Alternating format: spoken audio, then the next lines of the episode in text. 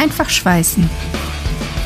Der Podcast, in dem sich alles, wirklich alles um das Thema Schweißen dreht. Präsentiert von und mit Stefan Schölze und Matthias Wulff. Los geht's! Schweißen erfindet. Funkenflug dank Geistesblitz. Der französische Chemiker und Metallurg Henri Le Chatelier wies im Jahr 1895 experimentell nach, dass mit einer Flamme aus einer Kombination von Sauerstoff und Acetylen Temperaturen erzeugt werden können, die etwa 500 Grad heißer sind als die bis dahin bekannte Flamme von Wasserstoff und Sauerstoff. Somit waren auf einmal Temperaturen von über 3000 Grad Celsius realisierbar. Der Weg fürs Gasschmelzschweißen bzw. Autogenschweißen war damit geebnet. Auch das Acetylenschneiden war jetzt möglich. Henri, vielen Dank für deinen Geistesblitz. Das war Schweißen erfindet. Funkenflug dank Geistesblitz. Hey und herzlich willkommen zu einer neuen Ausgabe unseres Podcasts Einfach Schweißen. In der letzten Episode ging es um das Thema Werkstoffe beim Schweißen, dem wichtigen Kohlenstoffgehalt und wie man an Infos zu den einzelnen Werkstoffen kommt. Hier ist das Stichwort Werks- bzw. Prüfzeugnisse. Was wir aber noch nicht thematisiert hatten, war die grundsätzliche Bezeichnung vom Thema Stahl bzw. von Stählen. Und das ist ein Punkt, den wir heute einmal mit euch durchgehen möchten, weil das halten wir für einen ganz, ganz wichtigen Aspekt. Denn grundsätzlich sollte man als Anwender halt einfach wissen, welchen Werkstoff man da gerade verschweißen möchte. Je nachdem, was ich da verschweiße, wähle ich auch dementsprechend das passende Schweißverfahren und den geeigneten Zusatzwerkstoff aus. Dann gilt es zu wissen, ob zum Beispiel vorgewärmt werden muss oder was sonst noch zu beachten ist im Vorfeld. Das geht aber nur, wenn ich genau sagen kann, was da vor mir auf dem Tisch liegt. Nur durch einfaches Gucken geht das leider nicht, denn mit bloßem Auge kann man da wenig erkennen. Ja, mit etwas Erfahrung kann man schon den einen oder anderen nicht rostenden Stahl vom Baustahl unterscheiden. Ja, das ist möglich. Auch der Unterschied zwischen Stahl und Aluminium sollte dem Fachmann eigentlich durchaus auch optisch bewusst sein. Das hilft uns aber nur bedingt weiter. Ja, uns ist natürlich bewusst, dass die Werkzeugnisse aus der ja, letzten Episode vieles zum Werkstoff sagen, gerade hinsichtlich so ja, chemischen Zusammensetzung und der grundsätzlichen Schweißbarkeit natürlich. Aber sie sagen halt nicht alles. Es gibt nämlich noch viele andere Eigenschaften eines Werkstoffes, in unserem Fall von Stahl, die man auf jeden Fall vorm Schweißen kennen sollte. Es fehlen uns zum Beispiel noch genaue Infos zu den physikalischen und mechanischen Eigenschaften von Stahl. Das geht ja schon los bei der Stahlbestellung. Da sind wir noch sehr, sehr weit weg von dem Moment, wo wir den Werkstoff wirklich bei uns auf dem Schweißtisch liegen haben. Und trotzdem müssen wir unserem Stahlhändler ja irgendwie begreiflich machen, was er uns bitte liefern soll. Das Kind braucht also einen Namen. Im Idealfall verwenden wir den gleichen Namen für den Stahl wie der Stahlhändler letztendlich auch. Das wäre der Idealfall. Genau. Denn das wäre definitiv gut zu wissen, dass wir eindeutig dieselbe Sprache sprechen. Und damit sind wir eigentlich auch schon beim Kern dieser Episode. Stahlnamen bzw. Stahlbezeichnung. Darum soll es heute gehen. Wie heißt denn Stahl jetzt genau? Beziehungsweise wie wird er offiziell bezeichnet? Ja, bevor wir das klären, lass uns doch mal eben kurz besprechen, was Stahl überhaupt ist. Gerne. Laut gängiger Definition ist Stahl als Werkstoff eine Eisen-Kohlenstofflegierung, bei der, naja, der Masseanteil an Eisen, also kurz Fe, größer als der jedes anderen Elements ist und deren Kohlenstoffanteil, also kurz C, im Allgemeinen kleiner ist als 2% Masseanteil. Manche Fachliteratur gibt da einen noch genaueren Kohlenstoffanteil an, nämlich 2,06% Masseanteil. Ob das aber jetzt im Braten fett macht bei unserem weiteren Vorgehen, wage ich jetzt mal zu bezweifeln. Von daher, wenn ihr euch also ein Maximum von 2% behaltet, ist das, glaube ich, vollkommen ausreichend für unseren Zweck. Das sehe ich auch so. Das steht so oder so ähnlich formuliert für alle, die ja, das Thema DIN wieder gerne hören möchten, in der DIN EN 120. Und schon wieder eine neue Norm im Leben eines Schweißers. Genau. Und da kommt demnächst noch einiges mehr. Und laut dieser Norm erfolgt eine Unterteilung der Stähle zuerst in unlegierte, legierte Stähle und nicht rostende Stähle. Ob ein Stahl in die Kategorie legiert oder unlegiert fällt, hängt von, naja, wie ihr schon vermutet, von der chemischen Zusammensetzung ab. Ihr seht, unsere letzte Episode war nicht ganz so für die Katz. Denn hier kommen sie schon wieder zum Tragen, unsere erwähnten Prüf- bzw. Werkszeugnisse. Aber jetzt mal ins Detail. Überschreitet also die Konzentration eines bestimmten Elementes im Stahl nicht den vorgegebenen Grenzwert, den es für jedes Element einfach gibt, so spricht man von unlegiertem Stahl. Überschreitet jedoch mindestens ein Element, also eins reicht schon, den vorgegebenen Grenzwert, so zählt er zu den legierten Stellen. Das klingt ja erstmal einfach. Klingt einfach und so schwer ist es auch nicht. Wie groß die Grenzwerte welcher chemischen Elemente sind, damit ein Stahl zum Beispiel zu den unlegierten gehört oder zu den legierten, ersparen wir euch jetzt einfach mal. Da gibt's eine riesen Litanei an Prozentzahlen, die uns im Detail aber, glaube ich, eher verwirren würde, als dass sie uns weiterhelfen. Kann sich vermutlich sowieso kein Mensch merken, dass unlegierter Stahl zum Beispiel maximal 0,0008 Masseprozent Bohr enthalten darf und 0,08 Masseprozent Molybdän. Die restlichen Werte, naja, geschenkt. Das sind wirklich äh, einige Stellen hinterm Komma, die man sich dann merken müsste. Ich glaube, das ist, das ist Blödsinn, sich das jetzt alles zu merken. Wichtig aber, hat ein Stahl mindestens 10,5% Chromanteil und höchstens 1,2% Kohlenstoffanteil – so spricht man per Definition auch von nicht rostendem Stahl. Diese Prozentzahlen zu erkennen, kann, naja, nicht wirklich schaden. Also 10,5% Chrom und maximal 1,2% Kohlenstoff und es ist ein nicht rostender Stahl. So einfach. Kurz gesagt, anhand der chemischen Zusammensetzung wird die Einteilung in legiert, unlegiert und nicht rostenden Stahl vorgenommen. Und genau diese Infos helfen uns bei der Auswahl der Schweißverfahren und der Zusatzwerkstoffe enorm weiter. Aber soweit sind wir erstmal noch nicht. Jetzt, wo wir die groben Unterteilung kennengelernt haben, geht's los mit der Namensfindung für den Stahl. Das ist ja nun auch ein sehr, sehr ja, interessantes Gebiet, finde ich. Viele von euch, die vielleicht schon Nachwuchs haben, werden das Problem mit der Namensfindung ja durchaus kennen. Wie nennen wir unser Kind jetzt? Hm. Bücher mit gefühlt 100 Millionen Namensvorschlägen werden gewälzt, Freunde und Verwandte werden befragt. Naja, und dann wird letztendlich ja ausgelotet, welchen Namen nehmen wir letztendlich für unser Kind. Ich habe zumindest noch nie gehört, dass ein Kind namenlos geblieben ist, Stefan. Siehste, das meine ich ja. Die Eltern haben immer irgendwie eine Lösung für das Problem gefunden, in Anführungsstrichen. Der Name soll halt zum, naja, bleiben wir beim Thema, zum Kind passen. Er soll halt klar erkennbar sein, ob es ein Mädchen oder Junge ist. Und das brauchen wir beim Stahl letztendlich auch. Da soll der Name bzw. die Bezeichnung nämlich auch zum Stahl genau passen. Soll schon auf den ersten Blick erkennen lassen, welche Merkmale der Stahl hat. Ist halt nur etwas komplizierter als beim Kindernamen. Denn beim Stahl sollte die Namensfindung nicht nur in Bielefeld oder Münster, sondern in ganz Deutschland gleich sein. Also ein paar Stakeholder mehr als bei Mama oder Papa. Ja, Im besten Fall passt der Name sogar für ganz Europa oder für die ganze Welt im Idealfall. Aber dass das mit Europa und der ganzen Welt durchaus etwas kompliziert ist, das wissen wir mittlerweile auch alle.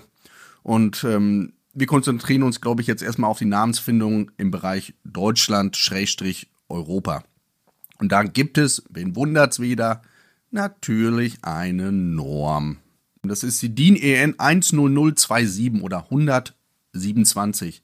Und da steht niedergeschrieben, dass es grundsätzlich zwei Möglichkeiten gibt, den Stahl zu bezeichnen. Möglichkeit 1 wäre die Klassifizierung nach dem Werkstoff Kurznamen, so nennt sich das. Und Möglichkeit 2 wäre die Klassifizierung nach Werkstoffnummern. In der DIN EN 127 Abschnitt 1 bezieht sich die Norm dann auf dieses Kurznamensystem und im Abschnitt 2 dieser Norm geht es dann um dieses Nummernsystem. Ja, ich möchte mal eben etwas loswerden. Also wir hantieren jetzt und auch später mit ganz vielen Prozentzahlen, Normen, Bezeichnungen und so weiter. Da wollen wir nicht ausschließen, dass uns da auch mal, naja, der ein oder andere Fauxpas passiert. Nehmt uns das bitte nicht übel, soll nicht passieren, aber wenn, dann machen wir das garantiert nicht mit, naja, nicht mit Absicht. Das hoffen wir zumindest. Unser Ansporn ist es nämlich, grundsätzlich alles korrekt und richtig zu erzählen. Aber promoviert oder eine Doktorarbeit darüber geschrieben haben wir halt auch nicht.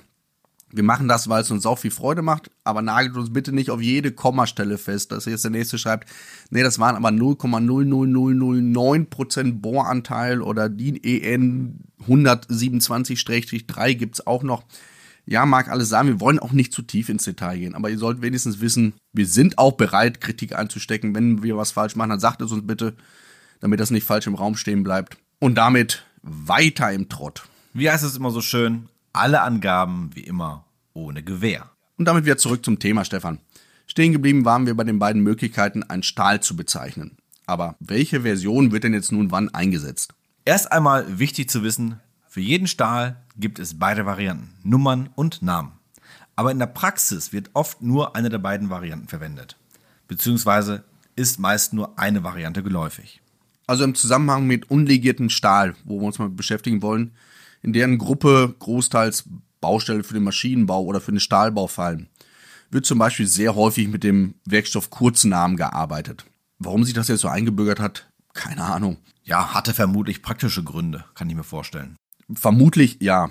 Ich habe da mal nach gegoogelt, ähm, finden konnte ich dazu nichts, also gehen wir mal von praktischen Gründen einfach aus.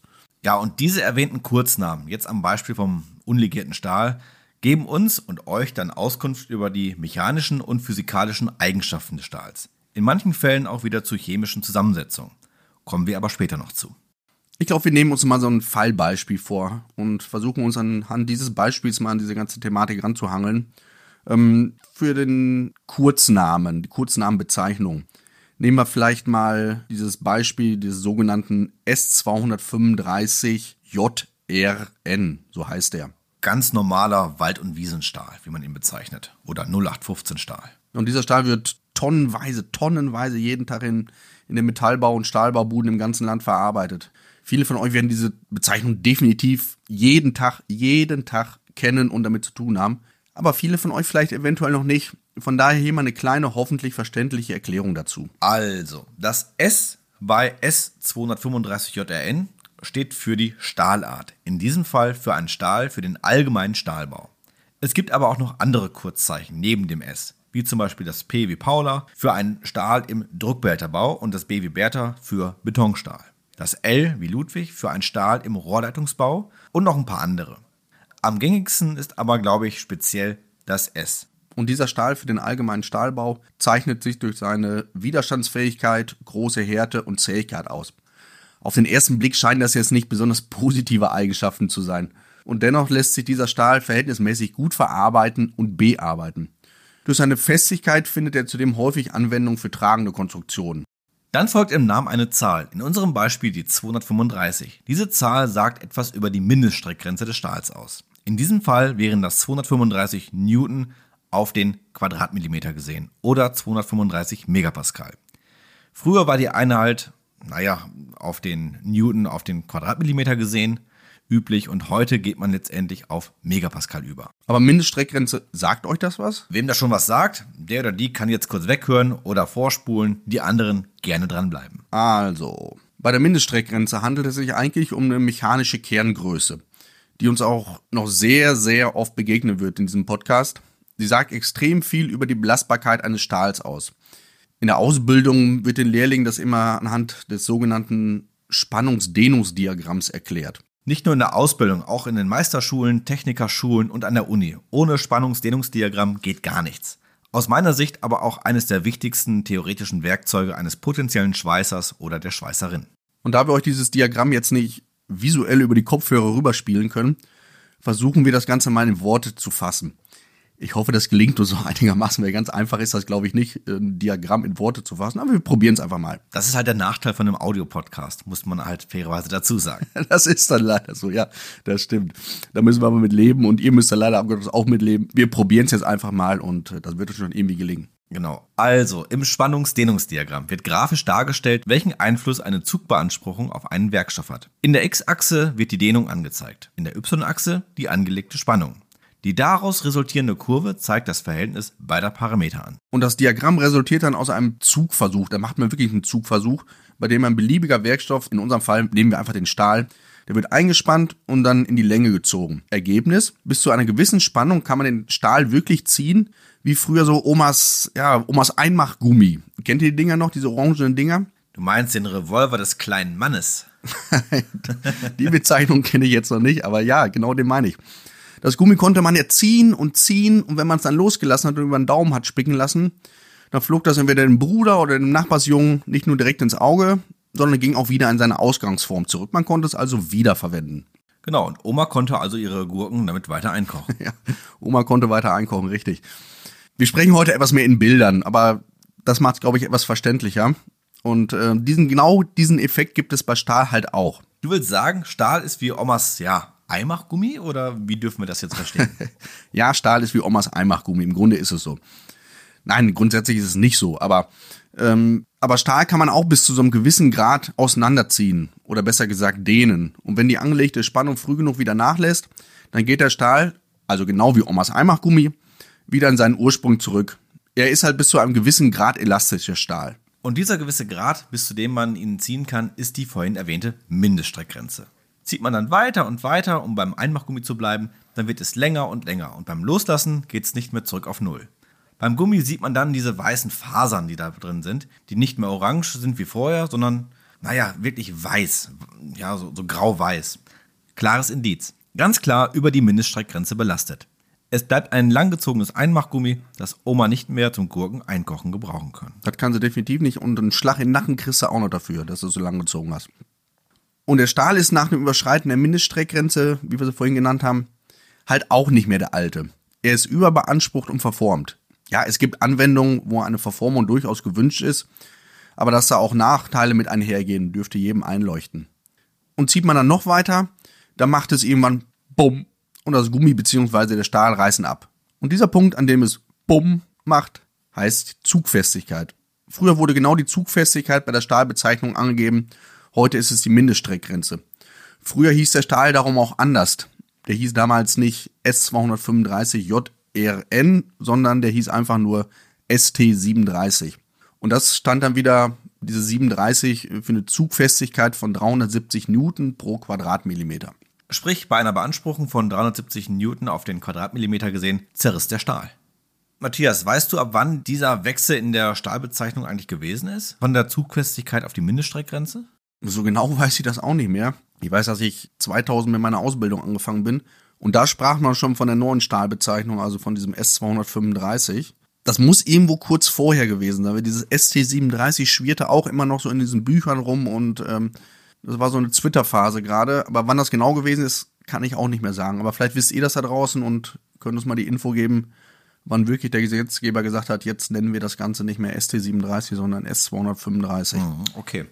Macht ja auch irgendwie Sinn, das zu ändern. Warum soll ich beim Stahl den Wert angeben, wo es Bumm macht, wenn der Stahl vorher, also zwischen der Mindeststreckgrenze und der Zugfestigkeit schon deformiert bleibt? Auf jeden Fall. Gruselig ist nur, noch heute findet man in vielen aktuellen technischen Zeichnungen oder statischen Berechnungen diese alte Bezeichnung, dieses ST37 wieder.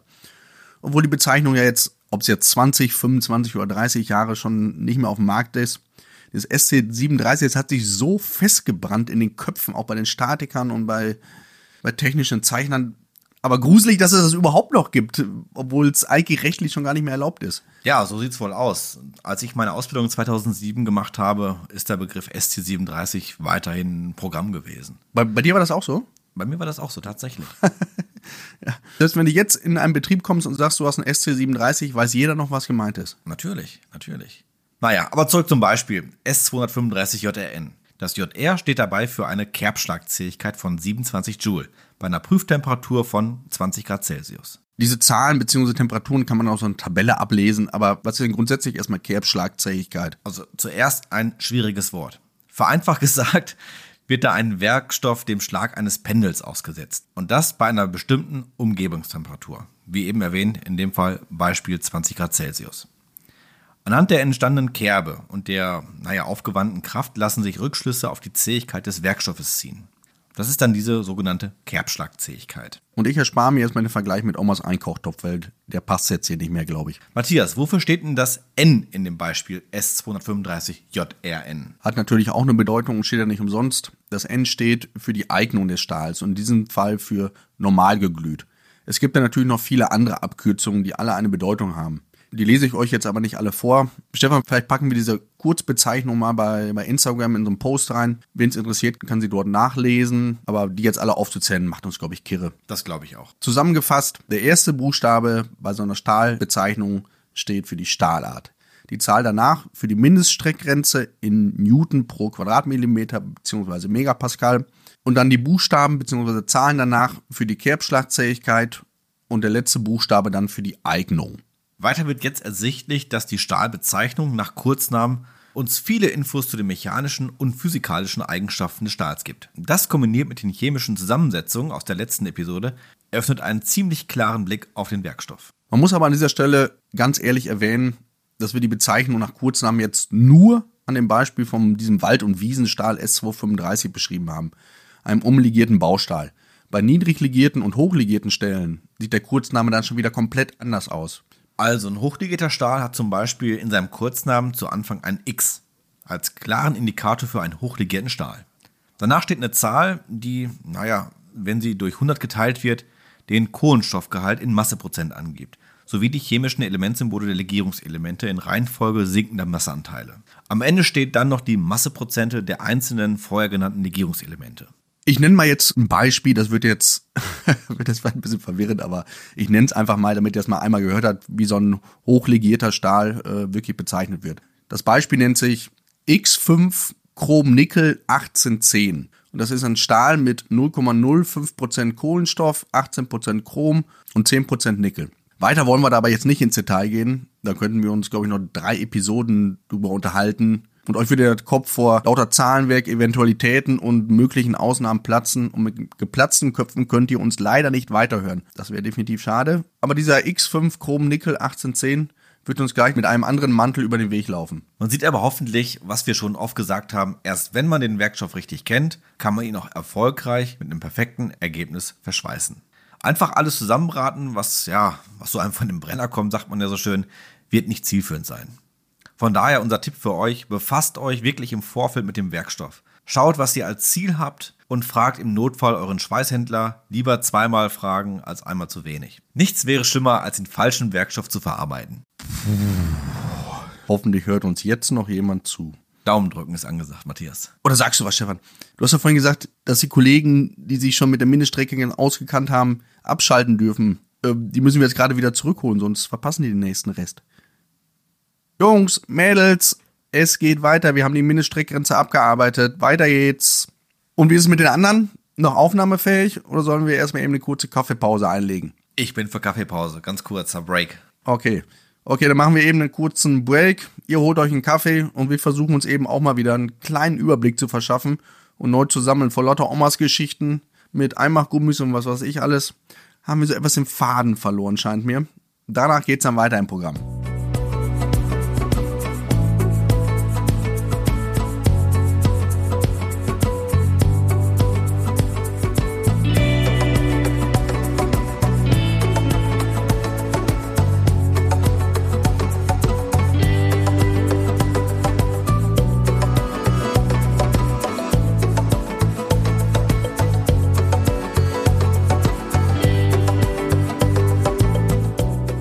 So, da haben wir den Faden wieder. Alle wieder an Bord. Dann kann es weitergehen mit der zweiten Möglichkeit, einen Stahl zu bezeichnen, nämlich dem Werkstoffnummernsystem.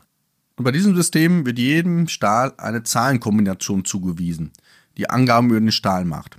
Diese Nummer besteht dann aus drei Teilen. In der Praxis wird diese Variante der Stahlbezeichnung häufig bei ja, nicht rostenden Stählen, also Edelstählen, angewandt. Kleiner Zwischentest an dieser Stelle, ob ihr auch alle wieder wach seid. Wer weiß es noch? Ab welchem Chromgehalt gilt ein Stahl als nicht rostender Stahl? Vollkommen richtig. 10,5% Chromanteil. Das muss ich einbrennen bei euch in Fleisch und Blut muss das übergehen. 10,5% Chromanteil ist gleich nicht rostender Stahl. Die Erklärung machen wir vielleicht wieder an einem bekannten Beispiel fest. Wie wär's mit einem 1.4301? Das ist wirklich einer der meistverwendeten rostfreien Stähle überhaupt. Behaupte ich zumindest. Ich glaube, mit der Behauptung liest sie ganz richtig. Danke, danke. Die erste Zahl steht dafür eine Werkstoff-Hauptgruppennummer. Das ist in dem Fall die 1, steht für Stahl. Die zwei nächsten Ziffern, also die 4 und 3, stehen für die Stahlgruppennummer. Hinter 4,3 verbirgt sich ein nicht rostender Stahl. Und die 01 ist die Zählnummer, also der erste Stahl aus der Stahlgruppe 43. Wäre es der zweite, dann stände da in dem Fall eine 02, also 1.4302 und so weiter und so weiter. Eigentlich relativ einfach und überschaubar. Aber man sieht schon, so aussagekräftig wie die Namensbezeichnung ist diese Nummernbezeichnung aus meiner Sicht zumindest nicht. Aber trotz allem gehört es auch als Kombination einfach zusammen, behaupte ich. Kurzes Zwischenfazit an dieser Stelle. Die beiden Kennzeichnungsmöglichkeiten kennen wir jetzt. Was wir daraus womöglich ablesen können auch. Und was lernen wir daraus, Matthias? Ja, aus meiner Sicht ist das, was wir heute, aber auch in den bisherigen Episoden gehört und erfahren haben, ein klares Zeichen dafür, dass Schweißen weitaus mehr ist als nur ein Schweißgerät einschalten. Um richtig geile Ergebnisse beim Schweißen erzielen zu können, muss man einfach wissen, was man da in der Praxis alles zusammenschweißt. Da bin ich ganz bei dir, Matthias. Man könnte glauben, dass es in der Theorie ganz viel um Chemie und Physik geht. Werkstoffkunde darf natürlich auch nicht fehlen. Ist zwar etwas weit hergeholt und ein großer Themenwechsel, aber wir sind ja gerade in der Zeit, wo noch ganz, ganz viele Ausbildungsplätze im Handwerk, und Industrie, speziell in den metallverarbeitenden Berufen, noch nicht besetzt sind und auch nicht besetzt werden können, weil einfach die Anwärter fehlen. Daher unser Appell an die jungen Hörerinnen und Hörer. Wenn ihr noch nicht wisst, welchen beruflichen Weg ihr, naja, gehen wollt, ihr Bock an Chemie, an Physik, an praktischer Arbeit habt, denkt doch einfach mal über die Ausbildung im Handwerk nach. Es muss doch nicht immer das, naja, Maschinenbau oder Ingenieurstudium sein. In dieser Episode wurde doch hoffentlich deutlich, wie viel Wissen man eigentlich haben muss, um erfolgreich schweißen zu können. Im Vergleich zum Studium hättet ihr aber den gigantischen Vorteil, dass ihr euer Wissen dann auch einfach praktisch anwenden könnt und dürft. Damit seid ihr den Studienabsolventen um Meilen voraus. Und glaubt mir, die Betriebe wissen das mittlerweile sehr zu schätzen. Studieren könnt ihr nach der Ausbildung immer noch, wenn ihr mögt. Dass ihr bei einem späteren Studium den anderen Studienkolleginnen und Kollegen Lichtjahre voraus seid, steht einfach außer Frage. Aber Berufe, in denen geschweißt wird, sind sowas von extrem lässig, abwechslungsreich und die Betriebe nehmen euch mit Kusshand, wenn ihr Spaß an der Sache habt und neugierig seid. Echt jetzt? Außerdem macht ihr euch damit Türen und Perspektiven in der heutigen Zeit auf, die man nicht unterschätzen sollte. Schweißen ist einfach geil und wir brauchen dringend motivierten Nachwuchs, so ist es einfach. Ob im Handwerk als beispielsweise Metallbauer oder Metallbauerin, als Industriemechaniker oder wie die ganzen Ausbildungsberufe halt heißen. Überall steht Schweißen auf dem Ausbildungsplan. Also, wenn ihr noch nicht wisst, wo ihr eure berufliche Zukunft hingehen wollt, dann das Metallhandwerk. Fragt in den Betrieben, macht ein Praktikum und seht letztendlich, was es für ein geiler Job ist. Die Jobs der Zukunft liegen halt im Handwerk und wir müssen einfach sagen, speziell im Schweißen. Ja, das müssen wir ja sagen, sonst braucht man den Podcast nicht machen, Stefan.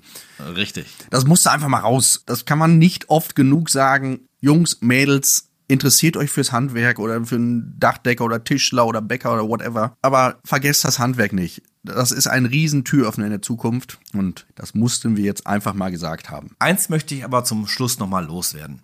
Das Thema, was wir heute, naja, besprochen haben, also die Stahlbezeichnung, ist sowas von extrem groß, dass wir mit hundertprozentiger Garantie nicht alles bis ins kleinste Detail besprechen konnten. Und auch nicht wollten natürlich, weil es zu umfangreich wäre.